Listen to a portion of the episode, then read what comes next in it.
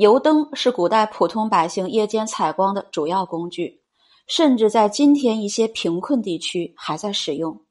古时晚上室内的照度很差许多事情在昏暗的光线下完成。